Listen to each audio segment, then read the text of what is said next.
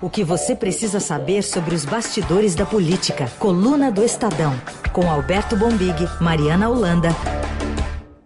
Hoje nosso time aqui, Bombig aqui em São Paulo comigo e a Mariana Holanda em Brasília. Oi, Bombig. Oi, bom dia.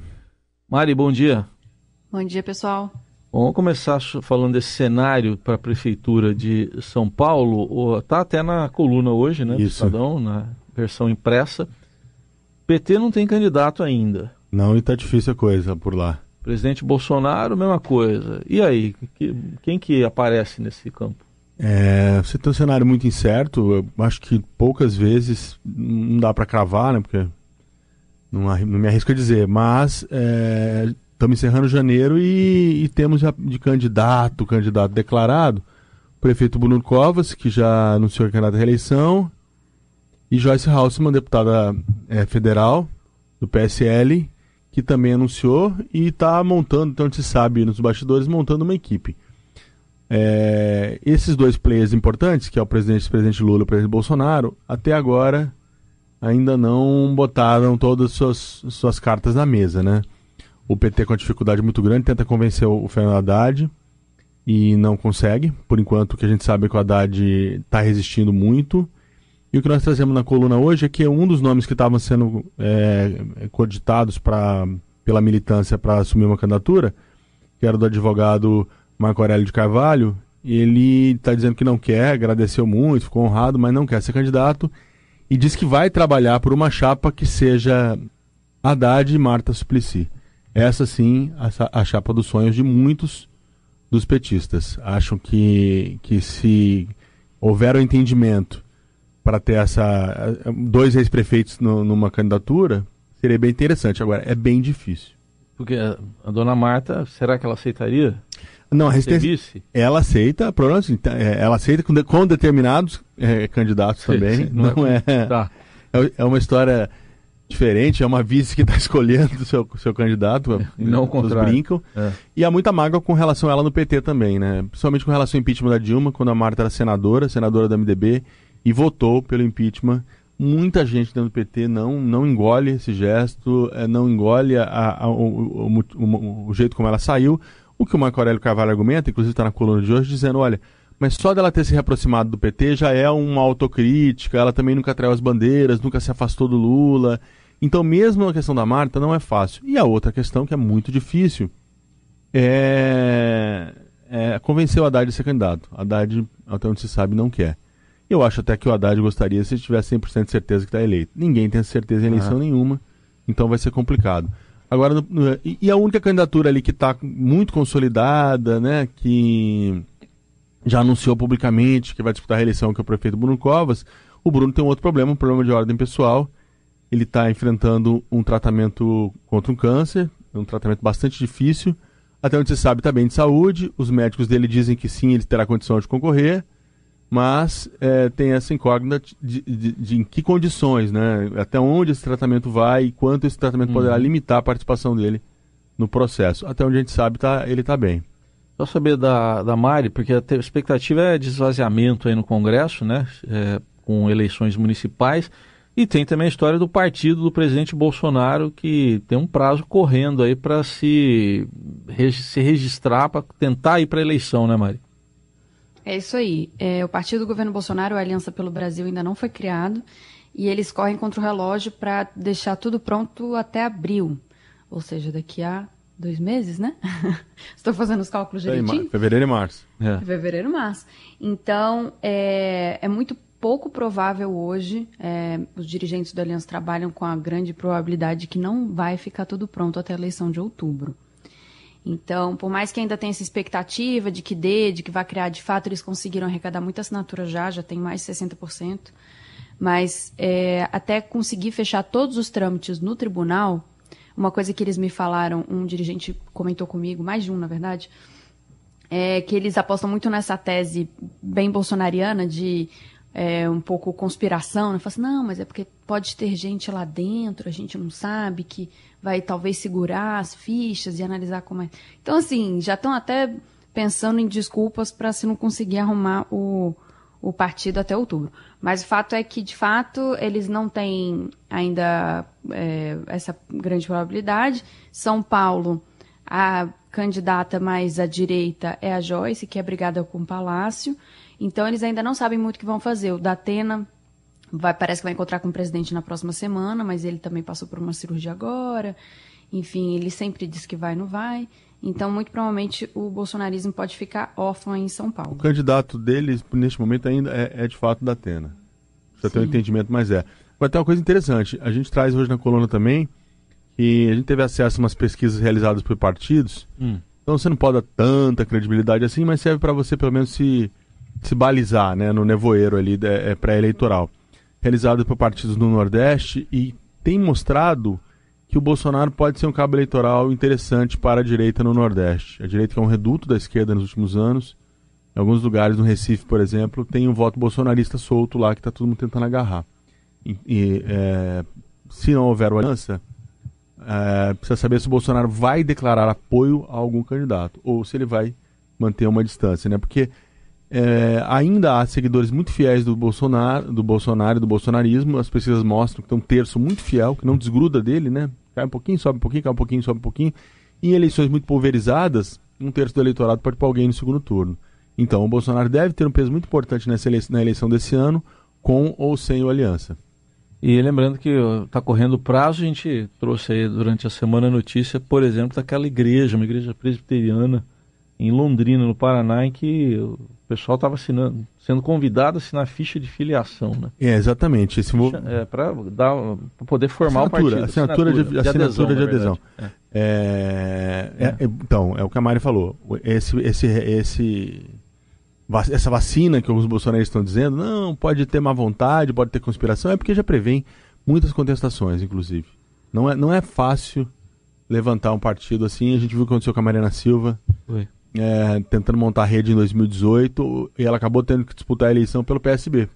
Ela não conseguiu cumprir os, os prazos, não conseguiu. O, T, o, o, TSE viu duplicação, enfim, esse processo jurídico também não é fácil. Então a aliança corre com o tempo, não é apenas para conseguir essas assinaturas. Esse episódio, muito bem lembrado para você, dar um pouco da dimensão do desespero deles em, em, termos de prazo, e depois também você tem análise desse material para o tribunal, né? Que aí você pode encontrar problemas, manda refazer, pode ter contestação judicial de adversários, que aliás já tem. É? Já, não, já tem. Até é interessante, mas a, a deputada a Bia Kicis, bolsonarista de quatro costados aí de Brasília, ela diz, nossa, quando a esquerda, acho que foi o PCdoB que está questionando, são dois partidos à esquerda, é, questionar é porque agora vai. Quando a esquerda luta contra a gente, ele é, nos dá força. Ela achou que era uma coisa interessante.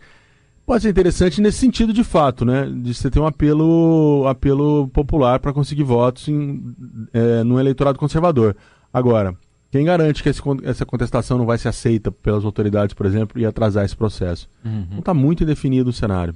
Só para fechar esse assunto ainda municipal, é, você observou que no Roda Viva agora teve na TV Cultura, né? O Bruno Covas, o prefeito Bruno Covas, ele, ele deu umas cutucadas na esquerda, mas também lá na extrema direita, né? Isso, né? isso. O Bruno se posicionou bem. Acho que a gente tem a sonora aí, né? Enquanto eu puder fazer, é isso que eu gosto de fazer e é isso que me realiza enquanto ser humano. É, talvez as pessoas confundam um pouco aparecer com trabalhar. Né? Isso são coisas completamente distintas. É, enquanto a população pode reclamar de não ver o prefeito, a gente estava arrumando a casa. Arrumando a casa que a gente recebeu é, da gestão do PT, que deixou, por exemplo, um rombo em 2017 orçamentário de 7 bilhões de reais e que nesse ano de 2020 a gente transforma num investimento na cidade de São Paulo de 7,5 bilhões de reais. Aí tá vendo. É, pegou um pouco do que você disse, né? Ele falando, se posicionando contra o PT. Em outros momentos ele falou muito firmemente também contra posições do Bolsonaro. Isso. E ele falando da questão da, da saúde dele, que ele começa falando, enquanto eu puder, eu vou estar aqui, vou lutar. É, o Bruno achou um caminho a, a, ao centro. A gente não precisa testar no eleitor, esse é, é grande teste, Isso, é. o famoso teste das urnas. É. Mas ele está mais enfático, né? Muita gente reclamava nos bastidores, principalmente dentro do PSDB, que o Bruno era muito bonzinho com os dois lados. Ele era bonzinho com, com o Bolsonaro e era bonzinho com o Lula. Era bonzinho com, com, com a direita e bonzinho com a esquerda. e que o centro não seria isso. O centro é você ter convicções de centro. Eu acho que ele mudou, sim. É, eu estava lá no programa e ele, ele tá mais enfático nas posições dele, está com mais convicção de alguns temas. E, então pode ser que ele tenha achado ali um, um, caminho no meio dessa polarização tão grande. Acho que vão ter que esperar um pouco as pesquisas e principalmente uma definição mais clara de quem são os candidatos dele, ou os adversários dele. Você viu que ele falou também que ele, ele, ele aceita apoios, né? Ele falou que uma coisa é ele aceitar o apoio, outra é ele apoiar alguém. Né? Exato. Ele está ele, ele tá jogando parado nesse sentido dos apoios, né? Eu, o, que, o que eu sei da, dos bastidores dessa candidatura é ele está tentando ver quem vai ser o grande adversário dele, né? Se for um adversário muito à direita, se vier uma aliança aí, como a Mari colocou, de Bolsonaro com o Datena e o PT tiver um candidato fraco, é muito provável que ele continue fazendo os acenos à esquerda para lá na frente ter uma, um, repetir uma aliança que o avô dele, inclusive, repetiu, né? Com a própria Marta, que a gente acabou de citar, né? Foi, foi mesmo. Covas apoiou a Marta em 2000 e tinha recebido o apoio da Marta em 98 quanto o Maluf. Isso. Né? Ela quase chegou no segundo turno em 98, né? Pra, pra, pro quase chegou, ficou por um tris, foi o é. Covas, ela apoiou o Covas é. contra o Maluf e depois em 2000 o Covas retribuiu o apoio. É. O Geraldo Alckmin não foi para o segundo turno e o, e o Mário Covas, que era governador, com o PSDB, apoia ela contra o Pita, que era o candidato do Maluf. Isso. Então você pode ter sim, de fato, é, é, de novo, é, reeditar essa, essa dobradinha PT-PSDB em São Paulo no segundo turno contra o eventual candidato do Bolsonaro. E do outro lado também, se ele for para um segundo turno contra um candidato do Lula, por exemplo, Haddad, se vier essa chapa forte aí, Marta e Haddad, e se tiver um segundo turno entre Bruno e, e PT, ele vira uma alternativa para o eleitor mais de conservador de, de centro-direita, né? Então ele está esperando, tanto que ele tem essa vaga de vice aberta, que ele vai manter como uma, um atrativo até o último minuto, né, até quando der. E também dizendo, olha, estou aceitando apoio dos dois lados, né? Tá, nesse ponto ele está numa posição confortável. Muito bem. Nosso assunto agora, o sim da atriz Regina Duarte. Ela disse o esperado sim para o presidente Jair Bolsonaro. Foi agora na, na quarta-feira, aceitou assumir a Secretaria Especial da Cultura ela falou isso de passagem ali, né? Passando pelos jornalistas. A gente vai ouvir. Sim, tá? Só que agora vão correr os proclamas antes do casamento. Dona desses traiçoeiros. Sonho. Bom, a Viva Porcina, ela, ela, ela não era viúva, na verdade, né? Que o Rock Santeiro estava vivo. É, era, uma espécie de impostora, quase, né? Impostora. A gente está ouvindo. Aqui. Não estou falando que ela é impostora na cultura, hein? Não, não, a viúva. A gente está ouvindo aí o Roupa Nova, né? Cantando Dona. E, bom, ela vai ser dona da cultura, mas está dizendo que tem que correr os proclamas para o casamento primeiro, né, Mari? Ainda não tem a data marcada exatamente? Ainda não tem data marcada. Ela precisa é, fechar o contrato dela com a Globo.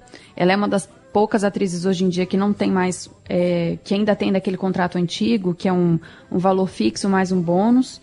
Hoje em dia, os, os, atores na Globo parece que ganham por, por novela que eles fazem, né? Então ela precisa terminar de arrumar vida, os problemas pessoais dela, né? Que nem acho que o Bolsonaro falou assim. E, mas ela já está se movimentando, é, já está pegando os principais interlocutores ali, fazendo o ciclo dela. É, o que tudo indica, pelo menos eu ainda não ouvi, ninguém da Globo vai com ela, que tinha uma expectativa disso no começo, que ela teve até uma reunião com alguns atores um dia na casa é, de um, do Nelson. Freire. Ah, fugiu o nome dele agora. Nelson Freire. Isso. Não, Nelson Freire é o pianista. Nelson. Ou são homônimos? É, ela, ela se reuniu também com o Dedé Santana, né, que eu vi. Não, com o Dedé Santana ela se reuniu antes de ir ao Rio. Antes Nelson Freitas. Freitas, ah, Nelson é, Freitas. confundi o nosso grande é, Jeffrey Chopin com um ator. Eu, eu, eu, não podia esquecer dele porque ele é meu conterrâneo, né? Nascemos na mesma cidade, eu e ele, em ah, é? Mogi, é? Olha. É, mas é ele mesmo. Parabéns pra Mogi, hein? Dois... Grandes talentos de Mogi. Ela se reuniu com o Dedé no Rio um dia antes desse evento no Planalto. Isso, foi. E os artistas, majoritariamente sertanejos, foram lá é, dar apoio ao presidente. Então, o, é, é, o Dedé deve ter alguma coisa. Ela está tentando levar o Dedé para o ministério, nem que seja para um cargo simbólico, né? Seja por causa da agenda do Dedé ou da idade dele, ele, ele não deve assumir uma coisa ali muito pesada, vamos dizer assim. Mas ela está tentando levar. E, e ela está começando a formar um arco de apoio nesse meio artístico em torno do presidente. Os sertanejos que estavam na campanha, depois se afastaram um pouco, agora estavam lá no Planalto.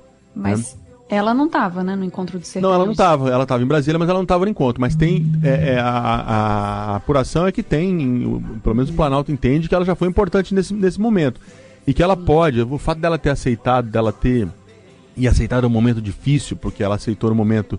A gente tem que lembrar que ela aceitou depois do, do antecessor dela ter caído por ter feito uma quase uma apologia ao nazismo. Então é, é um momento é, é, é, fácil por um lado porque você é, é, vem né, na linha de qualquer coisa melhor que isso, né, pode favorecer para ela, mas é difícil porque desgastou demais o governo, né, na classe artística, desgastou demais o presidente Bolsonaro, os auxiliares e tudo mais. Agora essa coragem dela, o Planalto entende como uma coisa positiva, que pode tirar, eles acham que vai tirar alguns bolsonaristas enrustidos do armário, ali dentro da classe artística, seja porque tem um pouco de receio com relação a algumas posições do presidente, seja porque eles entendem que a classe artística é majoritariamente de esquerda, e muitas vezes é mesmo, e aí esse, os bolsonaristas estão um pouco oprimidos lá, que a Regina pode fa facilitar isso, né? A ver, a ver. Acho que a grande questão é essa que a Mari colocou, que é a montagem da campanha, da campanha, da equipe dela, né? É. Quem ela vai colocar, o que ela vai mexer, se ela vai mudar muito ou não. E, é, e, e só uma coisinha, Mari, sobre o sertanejo, eu vi uma opinião né, interessante dos mais experientes da política do Congresso, botei até na coluna. Eles disseram assim, olha, sertanejos são sempre os primeiros a entrar no barco uhum. e os primeiros a saírem, né? Foi assim que o Collor, estavam lá na, é, na, na é Dinda. Estavam e saíram Quando logo. impeachment, picaram a mula. Saíram. E no Lula também, tava lá o Zezé na campanha e tal. Quando entrou o mensalão ali no segundo ano de governo do Lula, picaram a mula também. É, então tem essa, é, esses antecedentes. O que, que você ia completar, Mari? Não, eu ia falar também que, é, mesmo a Regina sendo uma das poucas bolsonaristas na classe artística a sair do armário, né? Ela tem um bom trânsito ainda. Eu conversei com é, muita gente que é mais militante de esquerda, que é da classe artística. Logo lá quando ela vinha sido, é, tava, foi convidada, né? E o pessoal já falava, a própria Paula Lavini falou pra gente, abre aspas, ela é de direita, mas não é nazista. Então, o que eles acham é assim, que tem uma, uma, uma possibilidade de diálogo com ela, ela, pelo menos, ela é da classe artística, ela entende, ela conhece, então, quem sabe ela não pode ser esse nome que faz o meio de campo entre a classe artística e o bolsonarismo. Boa, isso aí, Maia, bem colocado. Bom, vamos uhum. agora falar de alguém que foi, voltou, foi, voltou, foi, voltou. O personagem da semana. É, o nosso personagem da semana é o Vicente Santini. Eu misturei o foi e voltou da viagem com o foi e voltou do, dos cargos, né? Exatamente. É isso, porque quarta-feira ele voltou da Índia, o presidente Bolsonaro demitiu o secretário executivo da Casa Civil, o Vicente Santini, que é o personagem da semana, que usou lá um avião oficial da, da FAB para ir lá para a Índia. O presidente ficou incomodado com o que ele chamou de voo particular do número 2 do Onix Lorenzoni, enquanto os demais ministros optaram por viajar por companhias aéreas comerciais. Vamos ouvir o que disse aí o presidente. Inadmissível o que aconteceu, tá?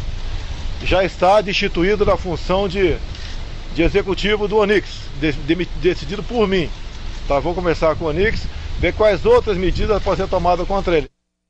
Bom, aí o resultado, ele foi eh, demitido, aí depois foi readmitido num outro cargo, também na Casa Civil, com 382 reais a menos no salário, e aí depois demitido de novo, depois de ter voado, né?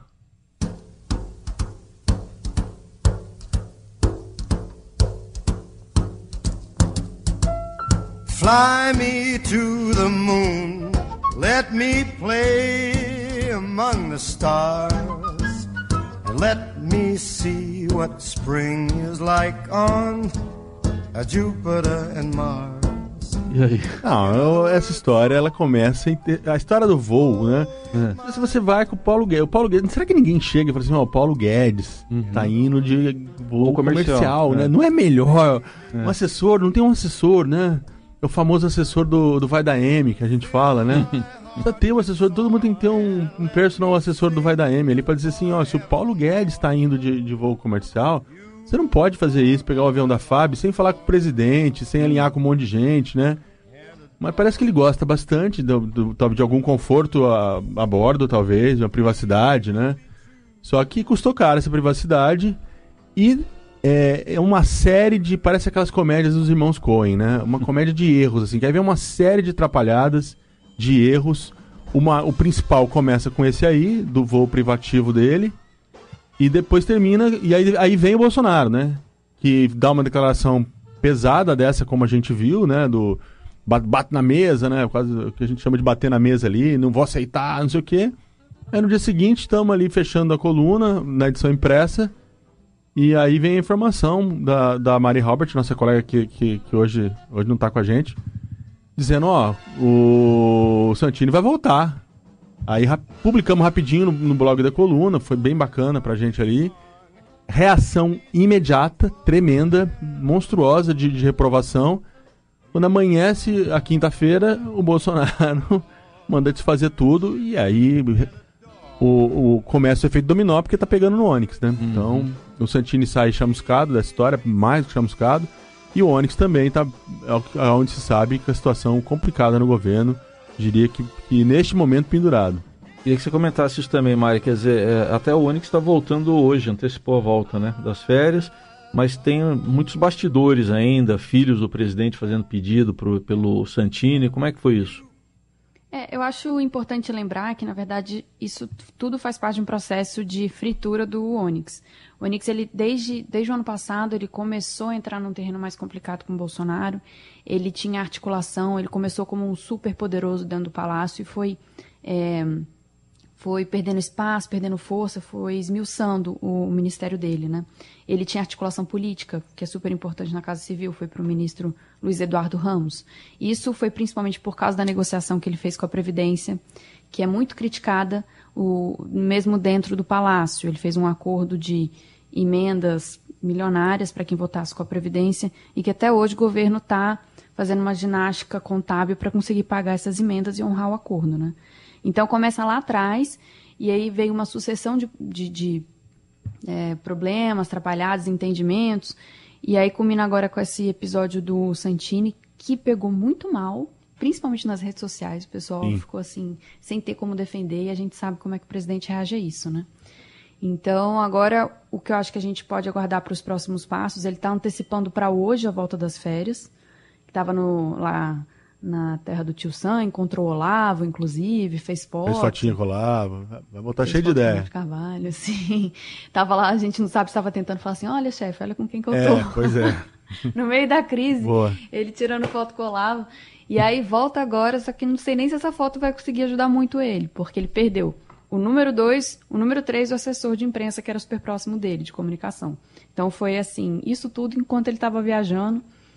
Não estava aqui, estava trocando o zap com o presidente, mas também, ao que tudo indica, não adiantou muito.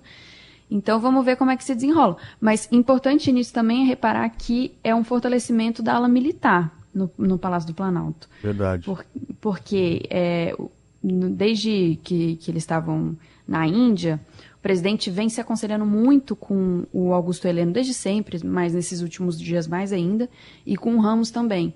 Os dois são da ala dita militar, são generais, e isso mostra, na verdade, um fortalecimento da ala militar no governo também, com o conselho da Amazônia que foi dado para o Mourão, e um certo enfraquecimento da ala uh, olavista, podemos dizer? É. Sim, civil olavista, porque ele também é muito próximo do Weintraub, é importante lembrar isso, né? O Weintraub, que também está dando muita dor de cabeça é. lá no MEC, era o assessor do Onix, foi o Onix que colocou ele lá. Pois é, o ministro, é, tudo isso é completamente correto, bem colocado pela Mari. Agora, é um, é um, um ex-deputado que aderiu ao bolsonarismo muito cedo, então não será simples se livrar de Onyx Lorenzoni. É, o Onyx tem um papel muito importante. É, hoje é Onix, né? Começou das antigas, a gente é, fala eu Onyx. Também, eu também tenho dificuldade. Eu falava Onix, né? Inclusive em entrevistas não, com ele. Falei com ele várias vezes, chamamos, chamamos de Onyx, nunca, é, nunca havia me corrigido. É, é, é, um, é um, foi um apoio muito importante para o presidente. Eu acho que vai ter que ter um arranjo aí. E tem pretensões eleitorais de disputar disputar cargos no Rio Grande do Sul, que é o estado dele, né? Então, é, não sei se, se é tão simples resolver essa questão, simplesmente é, desidratar ou demitir. Vai, é provável que tenha um rearranjo aí. Se ele vai ser maior e pegar outras pastas, é o que todo mundo está tá, tá esperando para saber. Vamos ver o que vai acontecer então. Então, é hora de tentar saber, projetar a semana que vem. Apostas da coluna. E aí, dá para apostar? Vou começar com a Mari lá em Brasília. Brasília sempre. Manda ver, Mari pulso. É, aposto para a próxima semana é isso que, a gente está falando. O Onix, a gente, hoje ele volta, vai conversar com o presidente. A gente precisa ver se vai ter casa civil. O pessoal, tem uma pequena brincadeira aqui. Ontem eu estava conversando com uma pessoa do Palácio e me disse que era o BBB da Casa Civil. que o Onix estava no paredão e que a gente não sabe, cada hora aparece um, sai outro. Então tava uma grande novela. Semana que vem a gente espera que essa novela esteja mais certinha, até porque tem a volta do Congresso, né? Então vamos ver como é que volta. Vamos ver se tem eliminação semana que vem. Eliminação, eliminação no, no, paredão. no paredão, né? Essa semana o Santini deixou a casa, né? É. É, sobre o Santini é importante ressaltar uma coisa: as famílias são muito próximas. A, a, do Santini com a do Bolsonaro. Do Bolsonaro. É. Tem reflexos eleitorais, deu na coluna hoje, o irmão dele é de Campinas e pretende ser candidato, até onde se sabe, em Campinas, a prefeito pela Aliança. Próximo dos filhos, o pai deles era próximo do Bolsonaro, é, é, é tudo muito complicado. É. Minha aposta, acho que o recesso é semana que vem que volta, né, Mari? Isso, volta dia 3. Isso, é a volta do recesso. Então, minha aposta é que teremos ali um, um posicionamento mais firme de Rodrigo Maia no sentido da, da tal independência da Câmara que ele vem colocando. Ele vai, a abertura deve dar um pouco esse tom, a reabertura dos trabalhos.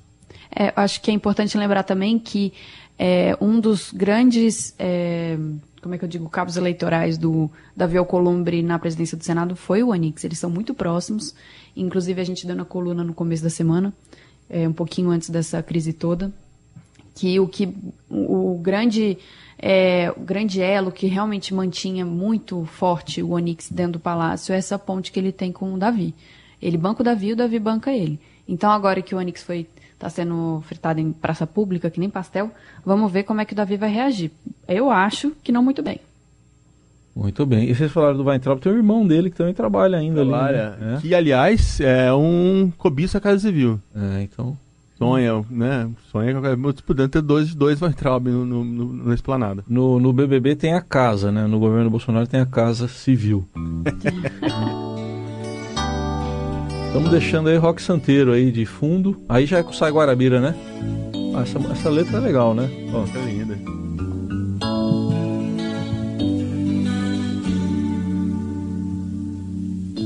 Dizem que Rock Santeiro, um homem debaixo de um santo, ficou defendendo seu canto e morreu. Mas sei que ainda é vivente na lama do rio na terra onde ele nasceu. Só que o Guarabira, ele era muito, era muito ouvindo de rádio e ele mandava fax para mim, fax, era um fax com é, no tempo que eu trabalhava lá na CBN, ele mandava fax, era com opiniões sobre o dia a dia. É, ele é um twitteiro quanto mais. Twitteiro, eu é, acompanho ele. No, no, ele é bom, o Guarabira. Ele é muito bom. Gutenberg e, e Guarabira, né? E, e uma homenagem também ao grande Dias Gomes, né? Também um, um dos maiores dramaturgos, um dos maiores, um grande dramaturgo brasileiro, autor de novelas importantes. Essa novela que foi, presa na ditadura há muito tempo, censurada, né? Isso. Dez, é, foi proibida em 75 e foi feita em 85. E aí um sucesso estrondoso, uma novela que tinha uma abordagem assim, política do Brasil que estava se redemocratizando ali, né? E só para quem não estava sabendo, o Roupa Nova não mudou de nome, viu? Era propaganda do Amaciante só. O Roupa Nova que cantou, interpretou, executou o tema, a, da Viva Porcina, dona, a hora que a gente falou do Duarte. É. Né? Tá bom então. Vamos lá. Mari, obrigado aí e um bom fim de semana. Tchau. Valeu, pessoal. Vocês também. Valeu. Bumig, obrigado. Bom obrigado, obrigado a todo mundo. Bom é sexta-feira que vem, nova coluna do Estadão. A Carol já vai estar de volta. Tchau.